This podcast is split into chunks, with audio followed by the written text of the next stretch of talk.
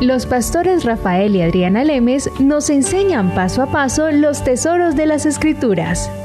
Descubriremos cuánto nos ama Dios y qué ha ganado para nuestro beneficio. Este programa es patrocinado por nuestros amigos, miembros y socios de Iglesia Palabra Pura y Blaze Ministries International. Hola, somos Rafael y Adriana del Ministerio Blaze Ministries trayéndote la explicación de las escrituras. Puedes escuchar todos nuestros programas en la página web donde puedes escuchar completamente gratis todos los programas que han salido hasta el día de hoy. Haz uso de esta herramienta. Mira que no muchos ministerios te ofrecen las cosas gratis. Entonces, gratis no significa que no tenga valor. Esto tiene muchísimo valor, pero y mucho trabajo. Sí, y mucho trabajo y mucho estudio sino que Rafael y yo hemos decidido poner todo este material gratis para que la gente eh, no tenga excusas, así de sencillo. Es que antes uno escuchaba cualquier otro ministerio, Rafael, la gente, ah, no, pero es que eso es muy caro, es que no tengo plata, es que no tengo tiempo, es que no puedo. Pero Rafael y yo dijimos, ya, hagamos algo, pongamos todo gratis.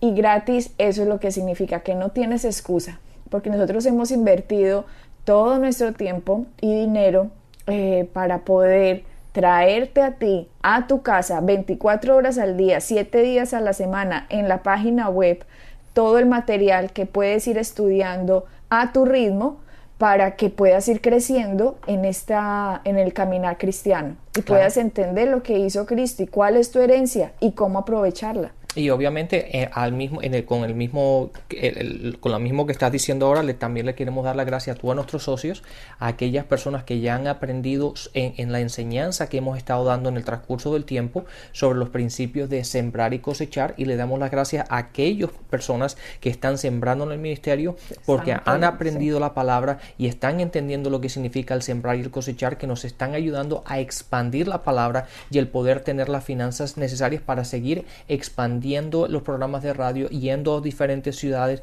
y poder seguir viajando, haciendo conferencias y haciendo todas las cosas que hacemos. Y tanto las conferencias como los programas de radio, como todo lo que está en la página, es completamente gratis. Nosotros no cobramos entradas para nada y los programas son gratis, los, los, artículos que están en la página también son gratis y todo eso Los devocionales son gratis, las conferencias son gratis, pero no significa que no cuestan, eso cuesta mucha plata. Lo que pasa es que queremos invertir en el reino y hay ciertas personas que quieren también ayudarnos a invertir, ¿cierto? Para que usted, si no conoce la palabra, pueda sentirse atraído al ministerio. Pero ya cuando usted entiende, obviamente su deber cristiano sería que usted apoyara los ministerios por los cuales usted está aprendiendo. Exacto. Nuestro profesor hace poquito estuvimos en una conferencia que fueron, yo le calculo, tres mil personas y él se paró desde la tarima y les dijo, vean, yo vivo muy bien sin su dinero, les dice así, ¿no? Pero para que las personas sigan entendiendo el ministerio, necesitamos que la gente apoye los ministerios. Entonces, si usted quiere apoyar el ministerio, es usted el que va a ser beneficiado. No soy yo, porque a mí me va muy bien sin su plata. Así, así habla ese señor y a mí me fascina que él hable así, porque mucha gente pide plata, pero para ellos, no para el ministerio. Pues Rafael y yo, cuando estamos diciendo que usted puede apoyar el ministerio, no estamos pidiendo plata ni para Rafael ni para mí. Estamos pidiendo simplemente que usted haga caso de las escrituras. Y las escrituras dice, haga partícipe de toda cosa buena a quien lo instruye eh, Dios no puede ser burlado. Todo lo que el hombre sembrare, eso segará.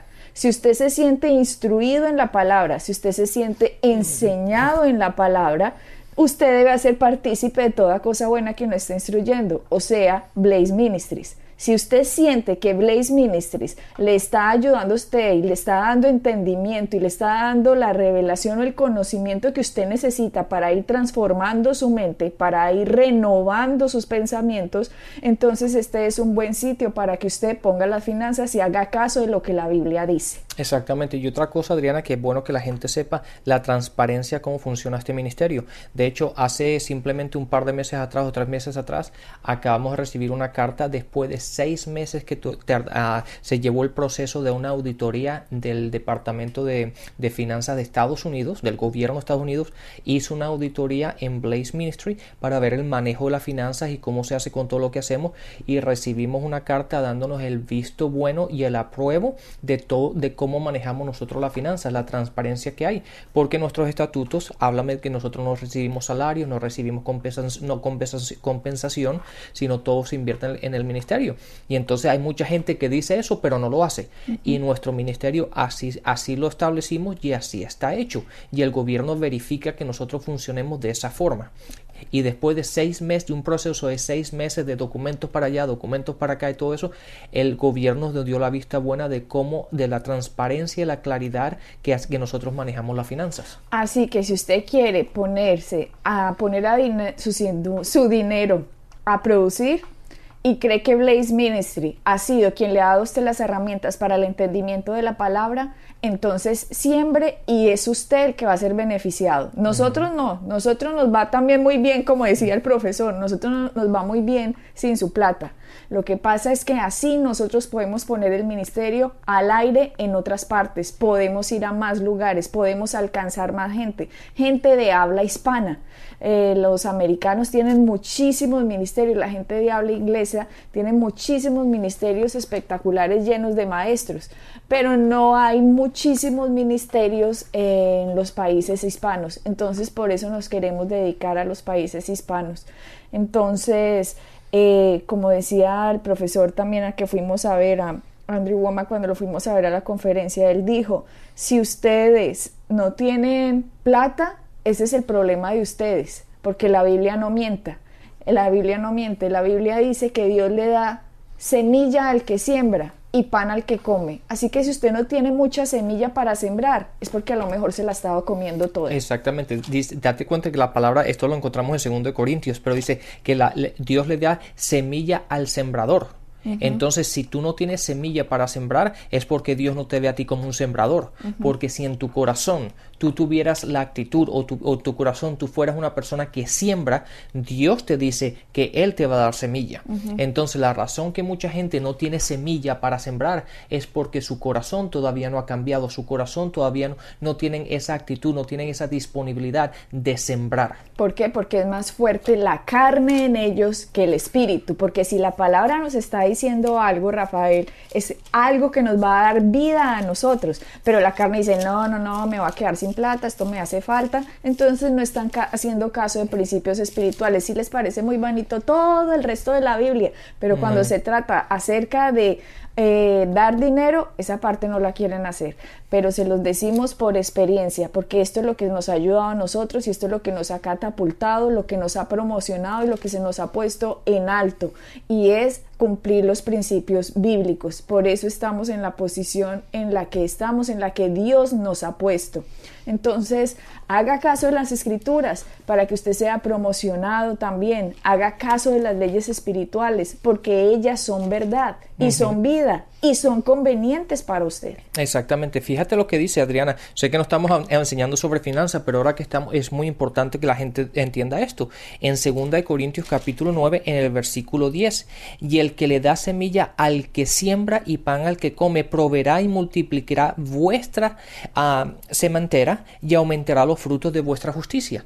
Pero date cuenta que dice el que le da semilla. ¿Quién es el que te da semilla? Dios. Dios te da la semilla al que siembra. Date cuenta que dice al que siembra, Dios le va a dar semilla. No dice le va a dar, Dios le da semilla al que come. No, sí, le da semilla al que siembra. Y pan al que, come. Entonces es muy importante que nosotros tengamos un corazón de sembrar, de siempre sembrar, de siempre querer dar. Eso es lo importante y Dios te lo garantiza. Dios te dice que si Él ve en ti un corazón que siembra, tú siempre vas a tener semilla para sembrar y pan para comer. Y sea agradecido, hombre, con la gente que le ha enseñado eso es beneficioso para usted. Es a usted al que le va a ir bien. No crea que es la persona a la que usted le está dando. Es a usted el que le va a ir bien. Es usted el que va a ser prosperado. Es a usted el que va a aumentar los frutos de su cosecha. Es usted el que va a estar en incremento. Así que el que usted dé le conviene más a usted. Eso es el, esa es la gracia de dar. Es cuando Dios multiplica. De hecho, Dios es un multiplicador. Dios es el que creó las semillas, Dios es el que creó un frijol para que usted ponga un frijol y le salga una cantidad de frijoles de mata. Así mismo funciona Dios financieramente. Usted apoya financieramente los ministerios correctos que a usted lo está enseñando y Dios va a multiplicar la cosecha de lo que usted ha sembrado. Es un principio bíblico y funciona porque Dios no miente. De hecho, Rafael y yo, nosotros hacemos eso con nuestros maestros. Nosotros no nos presentamos delante de nuestros maestros y, ay, gracias, tan bonito todo y chao. No, no, no, no, no. Eso sería una falta de respeto e ir en contra de las escrituras. Lo que nosotros hacemos es gracias y ofrendamos en nuestros maestros. De hecho, hace poco estuvimos con uno que se llama Mark Hankins y le dimos 8 mil dólares ahí le dijimos muchas gracias por lo que ha hecho por nosotros. Entonces no se trata de, de, de, algo que queremos que la gente haga con nosotros, no, es algo que nosotros hacemos, practicamos y queremos que la gente también practique para que la gente sea promocionada como nosotros hemos sido promocionados. Exactamente, Adriana, en, en Gálatas 6.6 dice, el que es enseñado en la palabra haga partícipe de toda buena, eh, perdón, de toda cosa buena al que lo instruye. Eso es exactamente lo que tú acabas de decir. Aquella persona que nosotros tenemos también nuestros maestros, los cuales seguimos, los cuales nos sentamos, estamos bajo ellos en la instrucción, porque nosotros también tenemos que recibir instrucción y seguir creciendo en el conocimiento de la palabra, pero nosotros también hacemos honor a esas personas que nos enseñan. ¿Y cómo lo hacemos? Lo hacemos según lo dice Gálatas 6:6. El que es enseñado en la palabra y nosotros somos enseñados por ellos, hacemos partícipe de toda cosa buena de aquella persona que nos instruye. Entonces es simplemente el entender lo que habla Pablo en el Nuevo Testamento de la siembra y la cosecha y el participar de esa gracia de poder sembrar. Bueno, entonces eso ya sabes, es tan gratis sin significar que no cuestan, para, nos ha costado mucho, pero son gratis para ti, para que cuando tengas la revelación, para cuando tengas claridad en la palabra, puedas dar con entendimiento. Y también tiene los devocionales que te van a llegar de lunes a viernes para que medites en la palabra y pueda seguir creciendo en el conocimiento de Dios. Bueno, Rafael, estamos empezando un nuevo tema, sin significar que los bautismos, lo que estábamos hablando en los temas pasados acerca de los bautismos se, ha acabado, sino que como es un programa radial, queremos hacerlo más generalmente que irnos a cosas particulares, pero cada tema obviamente tiene muchísima profundidad. Entonces el hecho de que estemos pasando otro tema no significa, ay, ya se acabó todo acerca de los temas anteriores, ¿no? Simplemente estamos tocando las generalidades de temas y el tema de hoy va a ser sobre qué. vamos a hablar un poquito sobre la obediencia. Porque la obediencia es algo que, como eh, eh, le hemos dicho anteriormente, nosotros recibimos constantemente emails Ah, y preguntas de, aquellos que nos oyen, hay personas que nos siguen, que nos, que nos ven en conferencias y nos escriben haciéndonos preguntas, sus inquietudes. Y la raíz de todos los problemas y todas estas cuestiones que nos cuentan, la raíz de todo eso básicamente se llega, son básicamente un par de puntos, pero uno de los principales es la obediencia. Y, la razón es, simple. La razón es porque mucha, mucha gente o recién acaba de conocer a Cristo o recién está empezando a estudiar como debe ser o siguiendo o siguiéndonos y oyendo los programas y se dan, se dan cuenta en ellos de que hay un deseo de seguir a Dios. Hay un deseo de servir a Dios. Hay un deseo de seguir creciendo y de cambiar su forma de ser, cambiar su forma de hablar, su forma de pensar, su forma de actuar.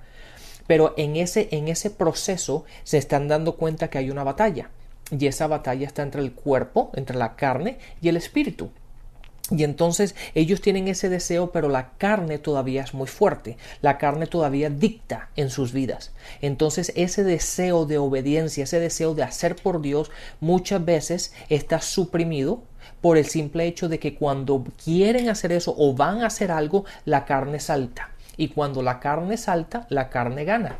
O sea, la carne es como la voz de aquí mando yo. Sí. Como quien dice, así se ha hecho y así se va a seguir haciendo y no me importa. ¿Cierto? Sí. Es como esa voz de la carne, la voz de yo hago lo que me parezca, lo que me plazca, Sí. lo que me guste, lo que yo quiera. Y el espíritu, en cambio, es moldeable, es manso, tiene, el, tiene dentro de sí, como dice Gálatas, el amor, el gozo, la paz, la paciencia, la bondad, la benignidad, la mansedumbre, la templanza, todas esas características, todo eso fue sembrado dentro del espíritu de todas las personas que han nacido de nuevo.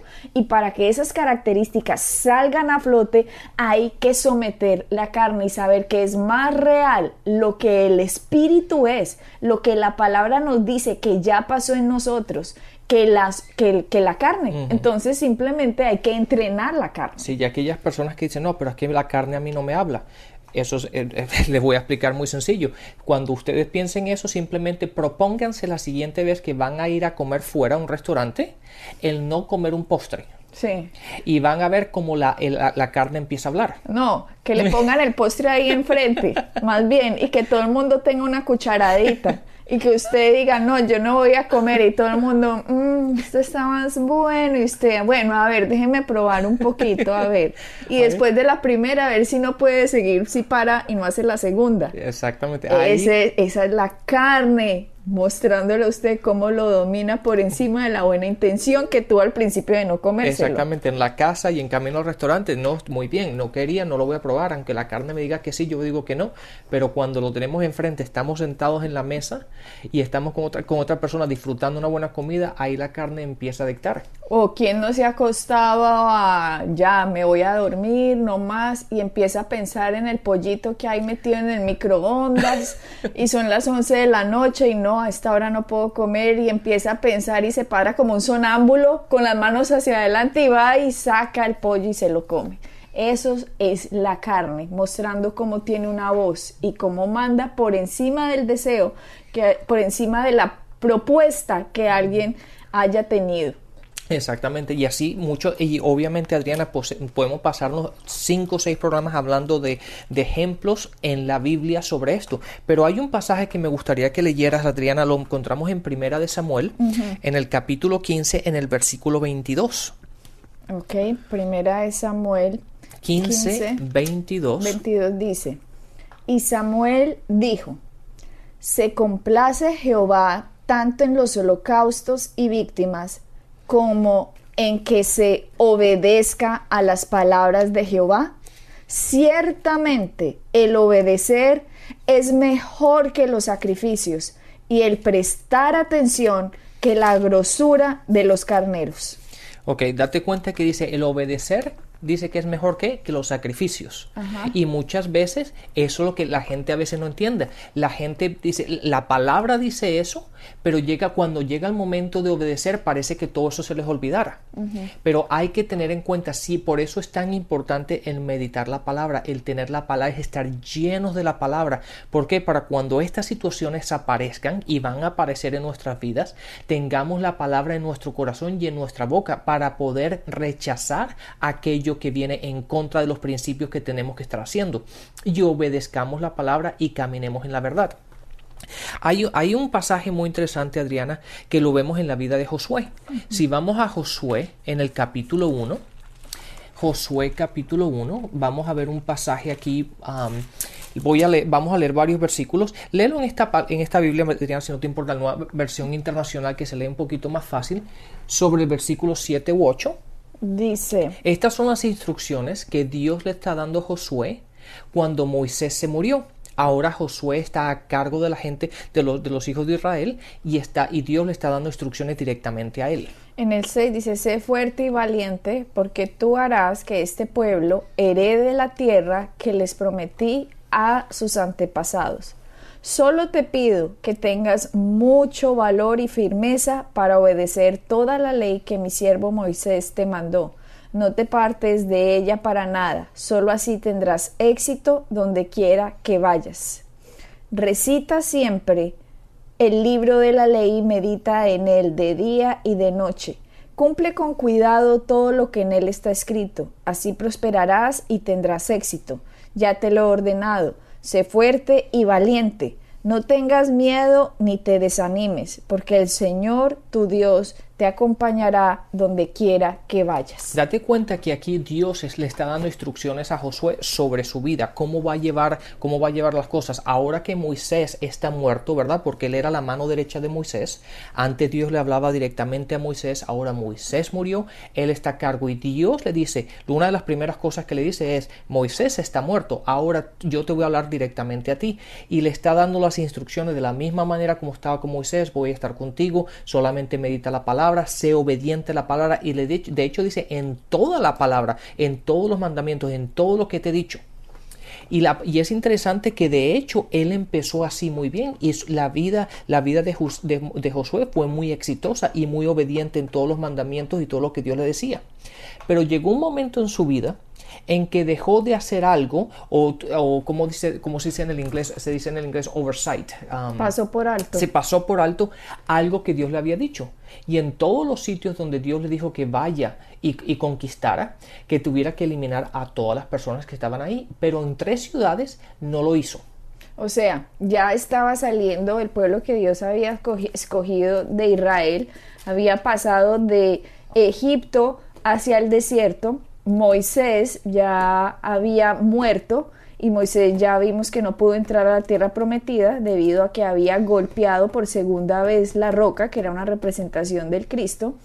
Ahora cuando Moisés, Moisés muere, Josué toma el mando.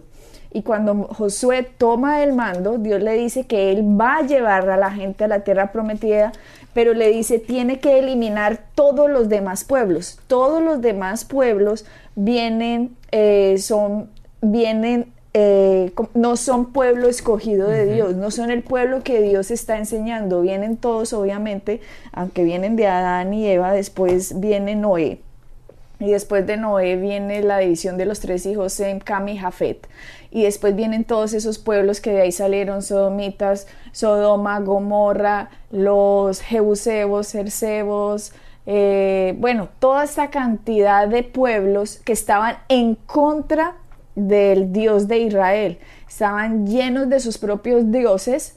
Eh, si leemos la historia de todos esos pueblos, Rafael, eh, practicaban cosas impresionantes, quemaban sus hijos al, lo, ofreciéndolo a los dioses, practicaban perversidades, estaban, era gente completamente endemoniada, completamente depravada, entregada a los vicios y cosas más animalescas, eh, practicaban la zoofilia, eran unos pueblos completamente endemoniados, debido a que Satanás se hizo el dios de este mundo, había logrado capturar la mente, el alma, estos espíritus de estas personas y Dios estaba tratando a través de Abraham y la descendencia eh, arreglar o coger o capturar un grupo de gente, de seres humanos, para la salvación, para que pudieran recibir al Cristo.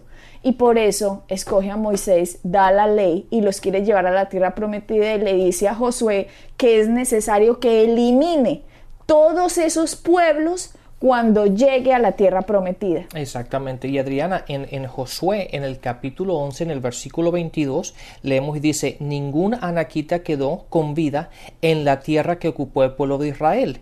Su presencia se redujo solo a Gaza, Gad y Asdod date cuenta que dice que ninguno quedó con vida en todos los sitios donde habitaba Israel, excepto en estos tres sitios. O sea, Josué hizo caso de lo que Dios le dijo. Dios le dijo, elimine todos los pueblos. Él no le dijo elimine algunos. Él le dijo, elimine todos. Ahí está lo que estamos hablando, la, la obediencia parcial no obedecer completamente a Dios. Y eso es lo que nos pasa muchas veces en nuestras vidas. Repite por favor ese versículo. Está en Josué, capítulo 11, en el versículo 22.